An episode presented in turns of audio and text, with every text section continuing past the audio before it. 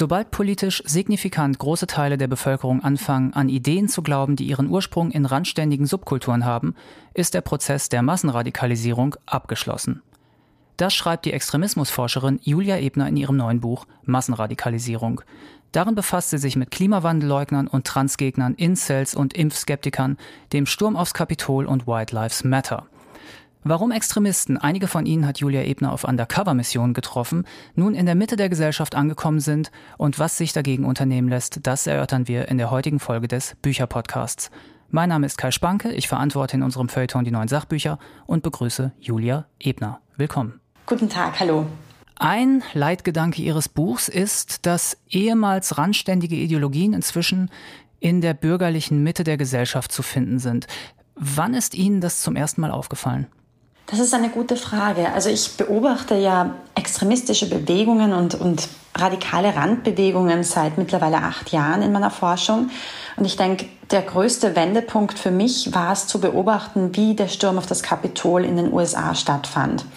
Und vor allem, was für relativ durchschnittliche US-BürgerInnen hier involviert waren, sowohl online als auch dann vor Ort und aber auch dann ideologisch, auch im Nachgang diesen, diesen, dieses Sturms auf das Kapitol, ideologisch hinter, hinter dieser Aktion standen. Das hat mich wirklich zutiefst schockiert. Und wir hatten natürlich auch in Deutschland mit dem versuchten Sturm auf den Reichstag und auch in anderen Ländern wie Neuseeland oder Brasilien Versuche, demokratische Institutionen zu stürmen oder zu attackieren.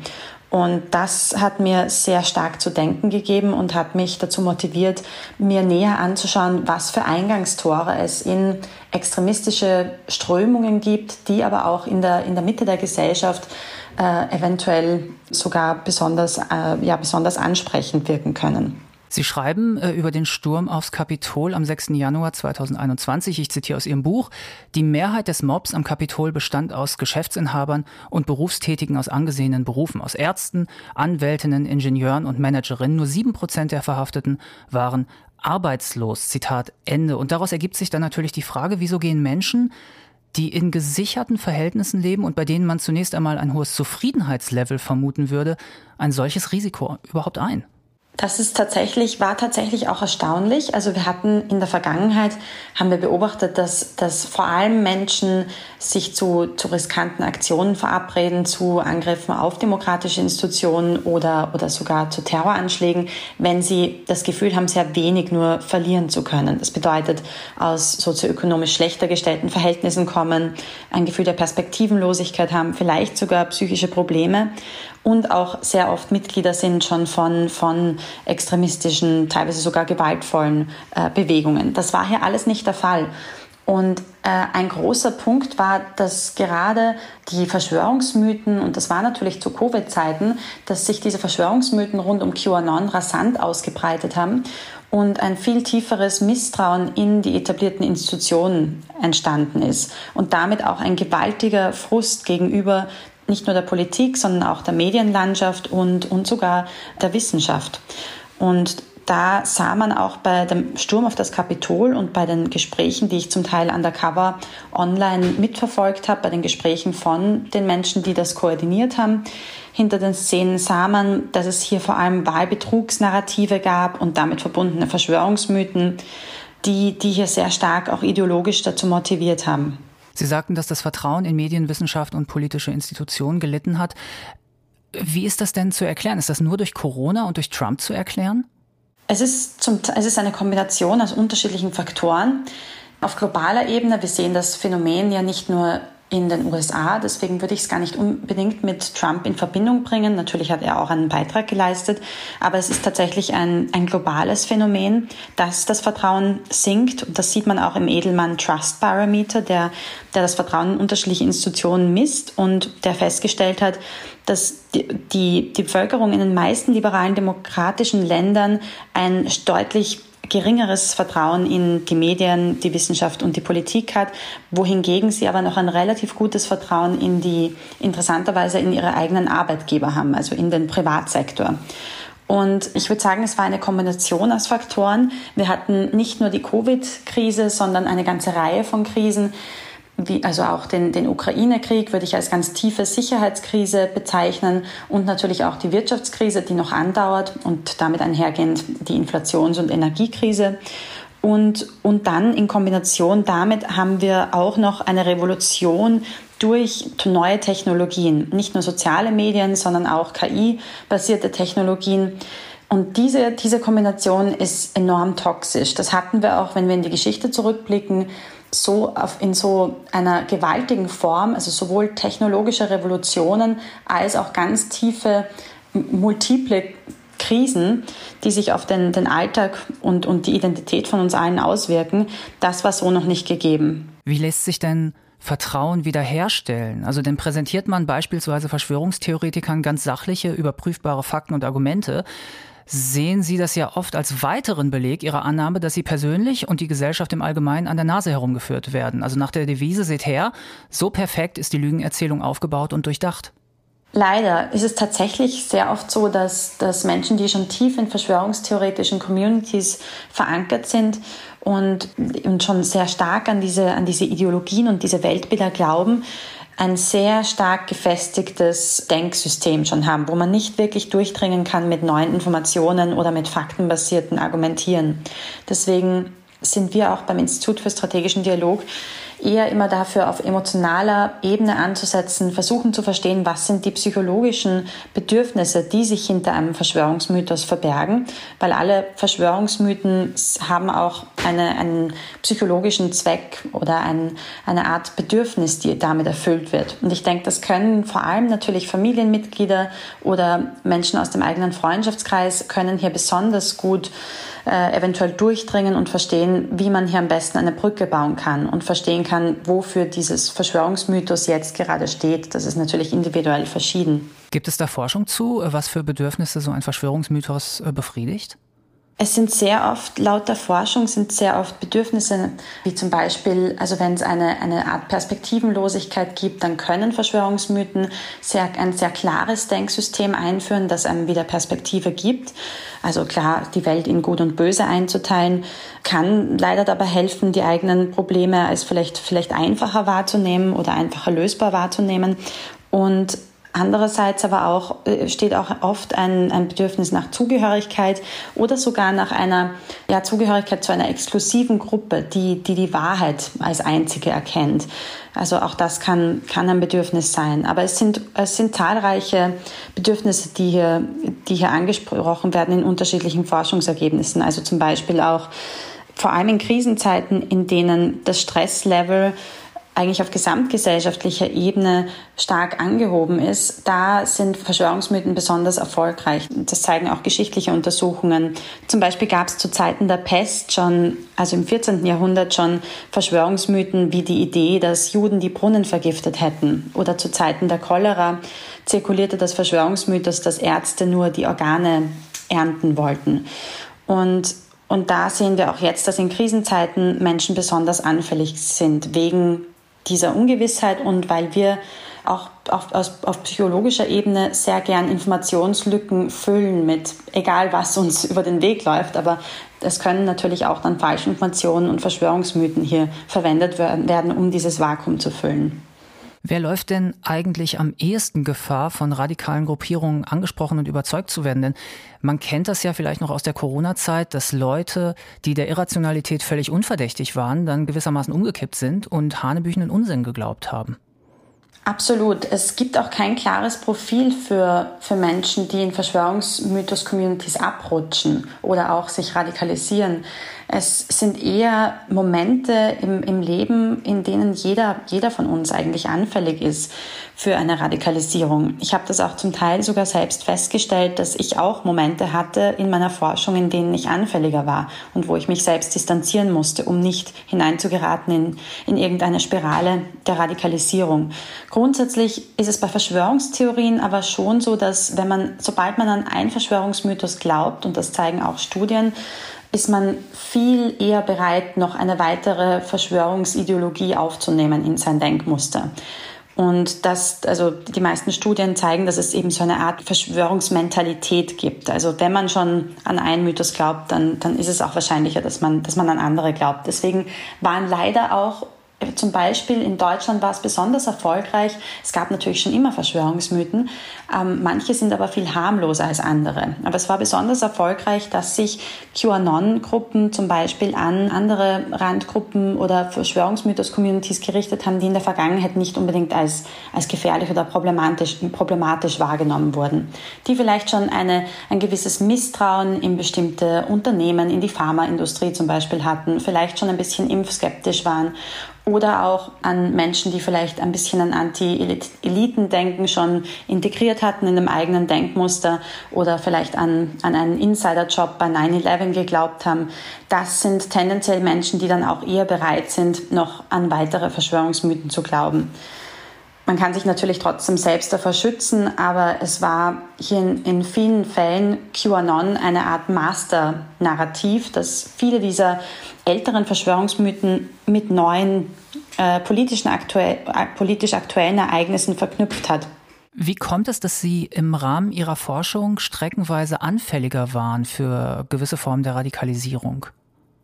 Ich war persönlich, also zum Beispiel, als ich bei der sogenannten Tradwives Community war. Das sind eigentlich weibliche Antifeministinnen, also eigentlich Frauenfeindinnen, was klingt wie ein Oxymoron, aber das gibt's, die gibt es tatsächlich. Und da war ich zum ersten Mal anfällig für diese Ideen, weil sie auch meine eigenen damaligen Frustrationen und Ängste zum Thema gemacht haben. Also viele der Ansatzpunkte in dieser Bewegung sind über Doppelbelastung von Frauen zu sprechen oder über das schnelle Datingleben. Ich war damals selbst gerade frisch getrennt und hatte eine eher traumatisierende Erfahrung in, in einer Beziehung hinter mir und das hat dazu geführt, dass ich mich selbst als Frau in Frage gestellt habe. Und ich denke, in Momenten von solchen Identitätskrisen, wir reden sehr oft von Männlichkeitskrisen, aber natürlich können Frauen das genauso gut haben. aber egal welche Form von Identitätskrise man durchlebt, in solchen Momenten ist man natürlich viel angreifbarer und viel vulnerabler und auch anfälliger für radikale Narrative und Erklärungsmuster. Wie haben Sie es geschafft, da wacker zu bleiben, rational zu bleiben und zu sagen, davon lasse ich mich nicht einlullen? Ich hatte natürlich den Vorteil, dass ich äh, schon seit Jahren, also damals seit sechs Jahren, schon mir Radikalisierungsmuster angeschaut hatte und die dann auch an mir selbst zum Teil erkannt habe. Also ich habe erkannt, dass ich da viel zu viele Stunden auch in diesen Foren verbracht habe, dass ich zum Teil, ja, zum Teil auch gemerkt habe, dass ich wirklich sehr tief hineingeschlittert bin in, dieses, in, in diese Bewegung, in diese Online-Subkultur.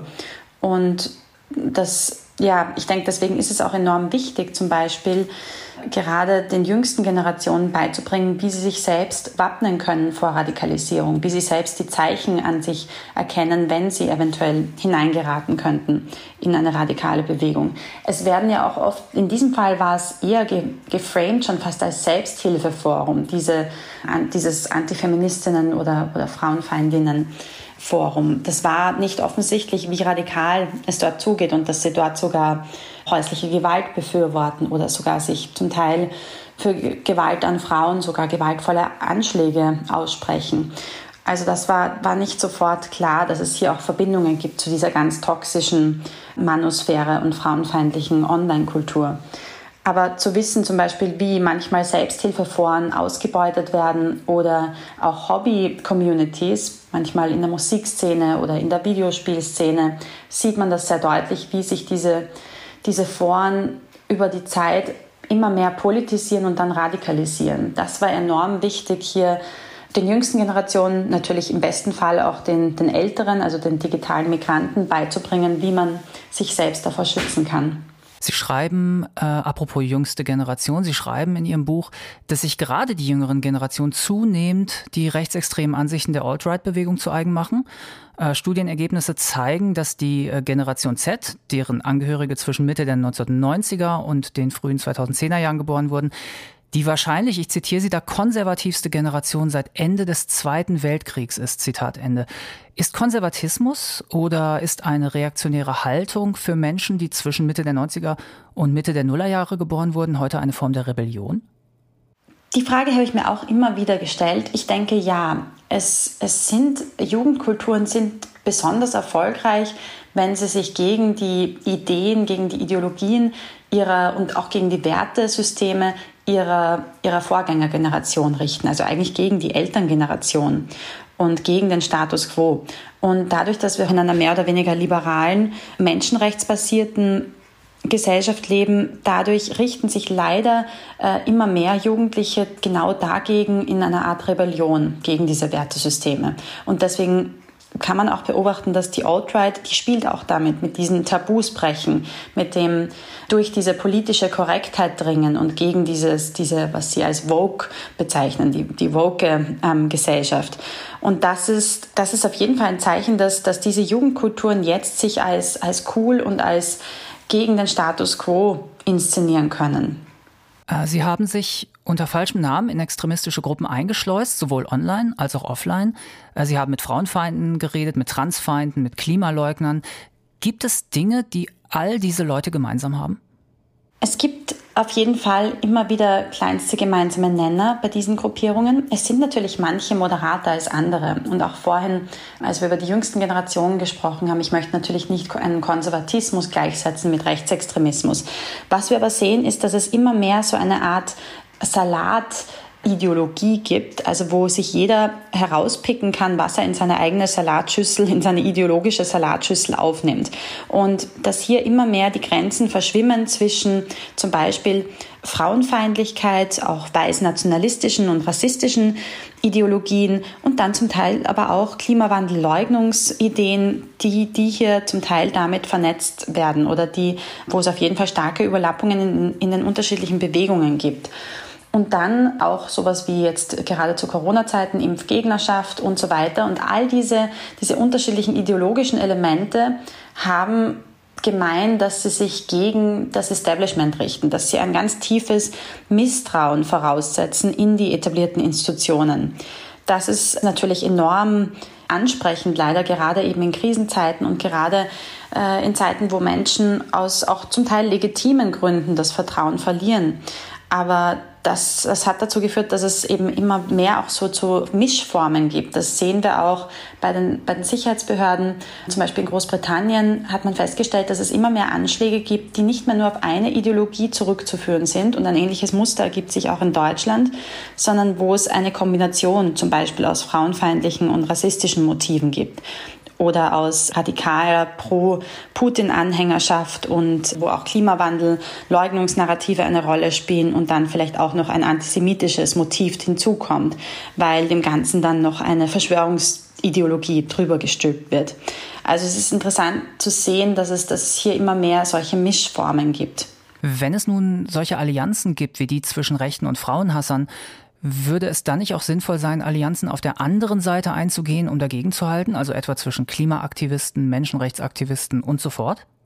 Es wäre auf jeden Fall wünschenswert, dass es mehr solche Allianzen und Kooperationen gibt, vor allem natürlich im Kampf um die demokratischen Werte und um Menschenrechte, weil die größte Bedrohung längerfristig, würde ich sagen, ist nicht mal, sind nicht mal Anschläge und Terrorattentate oder Gewalt, die von extremistischen Bewegungen ausgehen, sondern viel eher eben das, das Mainstreaming solcher, also dass diese Ideen bis in die Mitte der Gesellschaft geraten und dann eventuell Menschenrechte, für die Jahrzehnte äh, gekämpft wurde, rückgängig gemacht werden könnten oder auch demokratische Grundwerte. Und da denke ich, wäre es enorm wichtig, dass sich auch auf, auf der sozusagen auf der, auf der progressiven, äh, liberalen oder zumindest der, der Status Quo-Seite Allianzen bilden, die für sowas eintreten. Man muss natürlich vorsichtig sein, weil man will trotzdem niemanden ausgrenzen aus diesen Allianzen. Man will nicht wieder eine, eine Wir gegen Sie äh, Idee erzeugen. Ich denke, dass es, dass, es, dass es wir alle sind, die einen Beitrag dazu leisten können, für die freiheitlich-demokratische Grundordnung zu kämpfen, die schon ein Grundstein unseres heutigen ähm, politischen und auch gesellschaftlichen Systems und, und unserer Stabilität in Deutschland und in ganz Europa ist. Vielleicht werden wir einmal konkret. Sie haben sich ja häufiger undercover begeben äh, mit falschen Identitäten und falschen Namen. Was haben Sie etwa erlebt, als Sie sich in ein Online-Forum von Frauenhassern begeben haben? Wie lief das da ab? Das war eine besonders erschreckende Erfahrung, weil ich mich dort zum ersten Mal wirklich auch in meiner eigenen Identität angegriffen gefühlt habe. Ich habe mich hier äh, mit einer Fake-Identität als Mann ausgegeben. Musste ich natürlich, weil in diesen Frauenhasserforen, also zum Beispiel bei der Incel-Community der Involuntary Celibates, darf man nur als, als Mann dazukommen und darf man nur, wird man nur als Mann aufgenommen.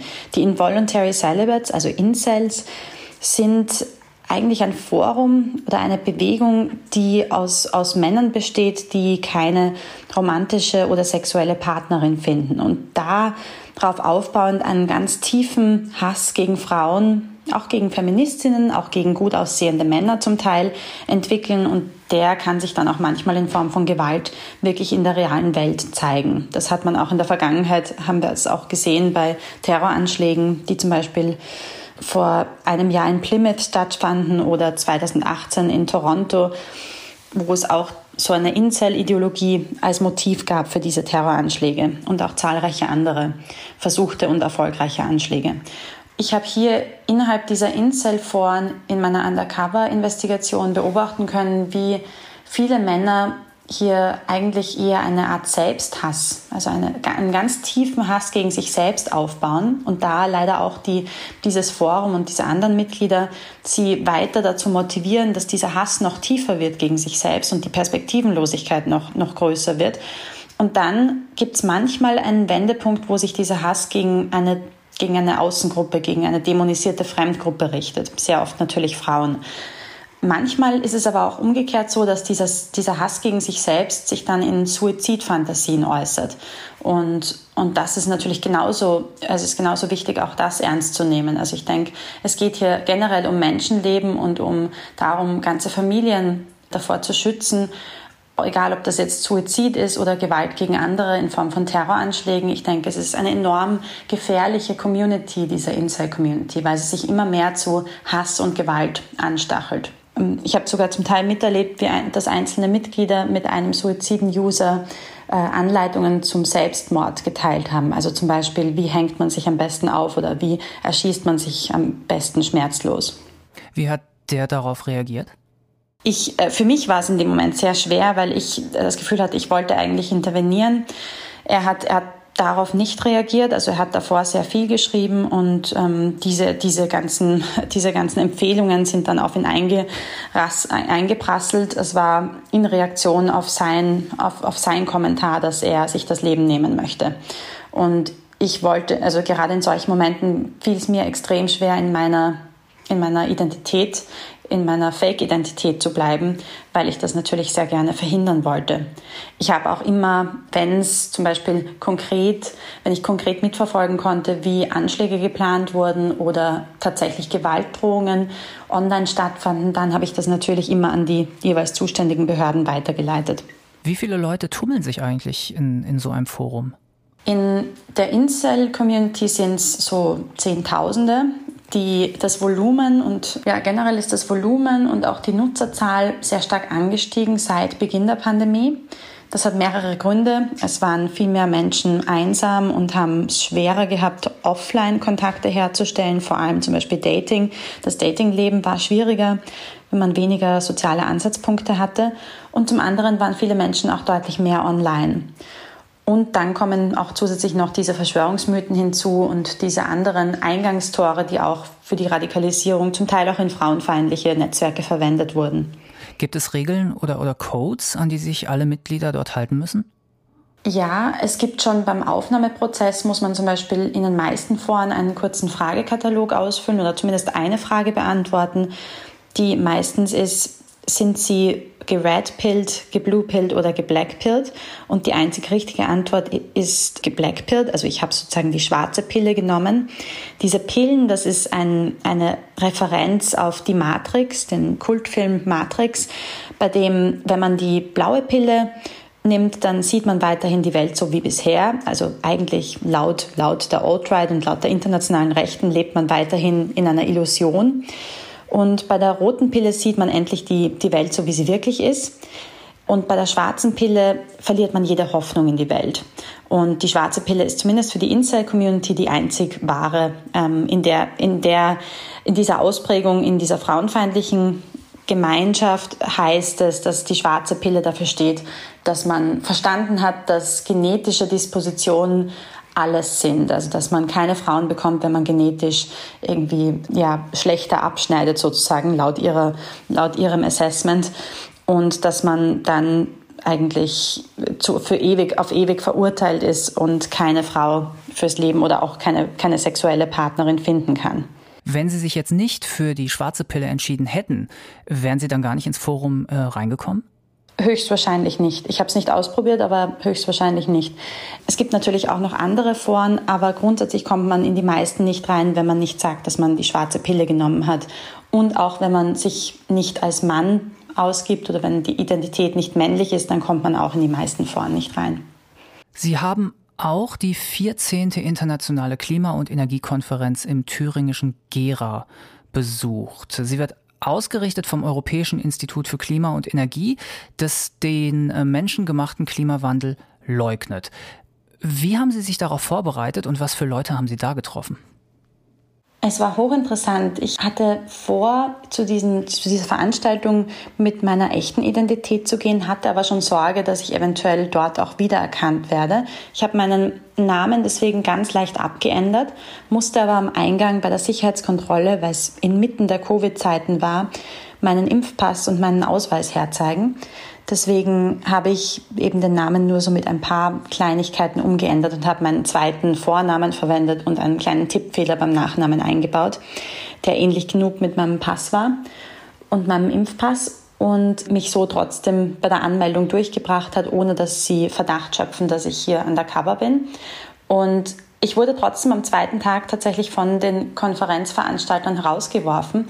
Ich habe nämlich einen Fehler gemacht am ersten Tag und mich am Abend zu der jüngsten Gruppe an Männern gesetzt an den Tisch, die vor allem aus identitären und weißen Nationalisten bestand. Das war was, was mir schon bewusst war, dass es hier starke Überlappungen gibt und das war, wollte ich auch rausfinden zum Teil, dass es starke Überlappungen zwischen dieser Klimawandelleugnungsszene gibt und der weißnationalistischen Bewegung aber dass es so, dass das doch so stark auch vertreten, zum Beispiel die identitäre Bewegung oder Neurechte vor Ort war bei dieser Veranstaltung, das hätte ich ehrlich gesagt nicht erwartet gehabt. Sie hatten dort aber auch typisch neurechte ähm, Zeitungen aufliegen, also zum Beispiel Epoch Times und Tichys Einblick und so weiter, äh, weil es natürlich auch da gerade um Narrative geht, die sich gegen die Status quo Wissenschaft und Medienlandschaft richten. Wie ernst muss man sowas nehmen? Also wenn man jetzt äh, Hörer fragen würde, haben Sie schon mal vom Europäischen Institut für Klima und Energie gehört? Sind es vielleicht gar nicht so viele, die jemals davon gehört haben, aber wie gut vernetzt ist denn so ein Verein? Dieser Verein, also EIKE kurz, ähm, ist extrem gut vernetzt, sogar auf internationaler Ebene. Sie bekommen zum Teil auch finanzielle Mittel von zum Beispiel der amerikanischen Heartland Stiftung, die einer der größten und einflussreichsten Klimawandelleugnungsstiftungen weltweit sind und hatten auch internationale Gäste vor Ort.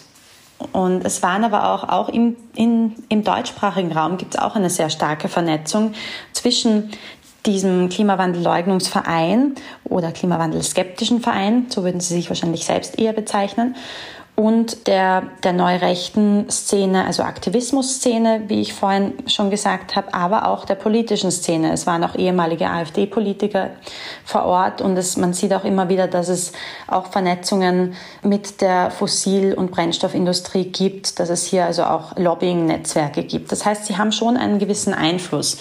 Und das Gefährliche ist tatsächlich, würde ich sagen, dass sie vor allem das, das Vertrauen auch weiter untergraben in eben in etablierte Medien, in die Wissenschaft und dass das auch dazu führen kann, dass sich eben Menschen auch dann anderen, dass das als Eingangstor auch verwendet wird in noch gefährlichere Ideologien. Wenn Sie einer solchen Veranstaltung beiwohnen, sind Sie dann abgeklärt und professionell oder wird Ihnen auch schon mal mulmig zumute? Also zum Teil hatte ich ehrlich gesagt auch etwas Angst, vor allem als ich dann mich an dem Tisch mit den, mit den Identitären wiedergefunden habe, weil ich in der Vergangenheit für mein letztes Buch schon bei der identitären Bewegung äh, recht intensiv undercover war. Also ich wurde damals rekrutiert in ihren britischen, in ihren neuen britischen Ableger und hatte auch viel Kontakt mit führenden Identitären. Das heißt, ich hatte das Gefühl, dass sie mich auch früher oder später erkennen werden.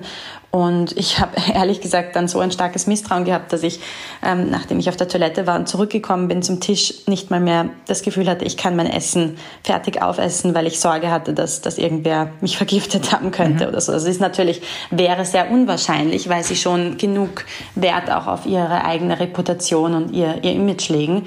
Deswegen würden sie generell eher nicht zu solchen Mitteln greifen, aber man, weiß es nie. Also ich habe viele Hassdrohungen und, und sogar Morddrohungen und sexuelle Drohungen aus diesen neurechten und identitären Kreisen bekommen in den letzten Jahren. Deswegen ja, war ich da auf jeden Fall zum Teil auch etwas eingeschüchtert oder verunsichert. Wie gehen Sie mit solchen Drohungen um? Ich weiß mittlerweile, dass es meistens Wellen sind, die vorübergehen, dass es meistens temporäre Phasen sind, die wahrscheinlich meistens so zwischen ein, zwei, vielleicht höchstens drei oder vier Wochen andauern. Und es ist sehr oft nach der Publikation von Büchern oder von Zeitungsartikeln, in denen ich zitiert werde. Und mittlerweile habe ich habe ich es als Teil meiner Arbeit auch akzeptiert. Also ich versuche mich auf jeden Fall auf allen Ebenen zu schützen, bestmöglich zu schützen. Ich versuche meine eigene, meine private Identität sehr gut zu schützen und bin sowohl auf körperlicher Sicherheitsebene als auch im, im Cyberbereich sehr vorsichtig und verwende zum Beispiel immer VPNs und versuche, dass meine Location nicht preisgegeben wird. Aber natürlich, trotz all diesen Sicherheitsvorkehrungen, macht das was mit, mit mir. Und ich glaube grundsätzlich mit jedem, der, der solche Drohungen erhält. Ich habe deswegen auch zum Teil, also ich hab, wir haben auch beim Institute for Strategic Dialogue psychologische Betreuung für solche Fälle, wo man, wo man auch über die eigenen Ängste und zum Beispiel auch chronische Traumaerfahrungen sprechen kann. Waren Sie schon mal so weit zu sagen, äh, es reicht, ich ändere meinen Job und die Forschung kann jetzt jemand anders übernehmen? Ja, solche Momente gab es immer wieder mal, aber ich, es ist, es war mir am Ende doch immer zu wichtig, weiterzumachen und auch weiterhin den Glauben nicht zu verlieren daran, dass man was Positives bewegen kann. Diese Undercover-Erfahrungen haben mir trotz allem auch dabei geholfen zu verstehen, dass hier noch sehr viele menschliche Ebenen vorhanden sind, selbst bei den extremsten aller Extremisten, an denen man ansetzen kann in der Prävention und haben mir eigentlich auch eher Hoffnung gegeben. Sehr oft waren tatsächlich die persönlichen Gespräche viel freundlicher als die natürlich als die Online-Angriffe, die man erhält. Und da gab es doch auch verbindende Elemente, selbst mit, selbst mit Neonazis oder, oder Identitären oder Dschihadisten, mit denen ich in der Vergangenheit gesprochen habe. Selbst da gab es immer wieder das Gefühl, ja, diese Ideologien, die sie vertreten, sind gefährlich und sind für mich fast unverständlich. Aber es ist trotzdem auf menschlicher Ebene so, dass man, dass man irgendwo noch einen gemeinsamen Nenner finden kann. Und das liegt mir am Herzen. Und deswegen habe ich mich auch in der Vergangenheit nie einschüchtern lassen von solchen Kampagnen und würde auch nie nachgeben. Das ist leider auch das Ziel von den meisten Hasskampagnen und auch von Terroranschlägen, Menschen so weit einzuschüchtern, dass sie, dass sie mundtot gemacht werden. Und das habe ich beschlossen für mich selbst, dass das nicht passieren wird. Was ist Ihre Prognose für die kommenden Jahre mit Blick auf die Massenradikalisierung?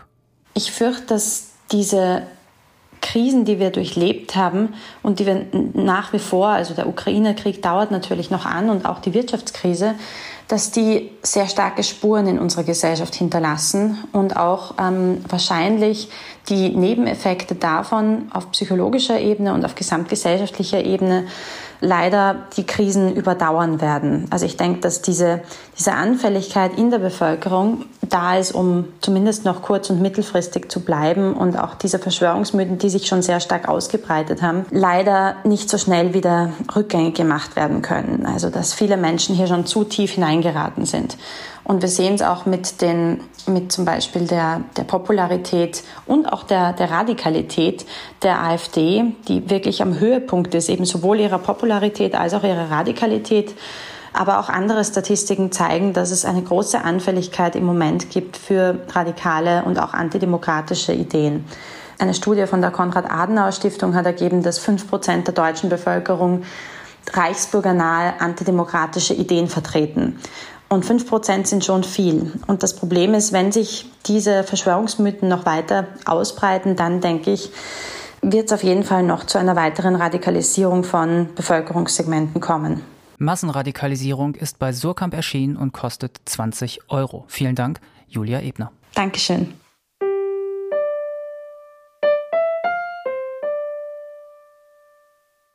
Weiterführende Hinweise finden Sie in den Show Notes und auf unserer Seite faz.net slash Bücher-Podcast, Bücher mit UE.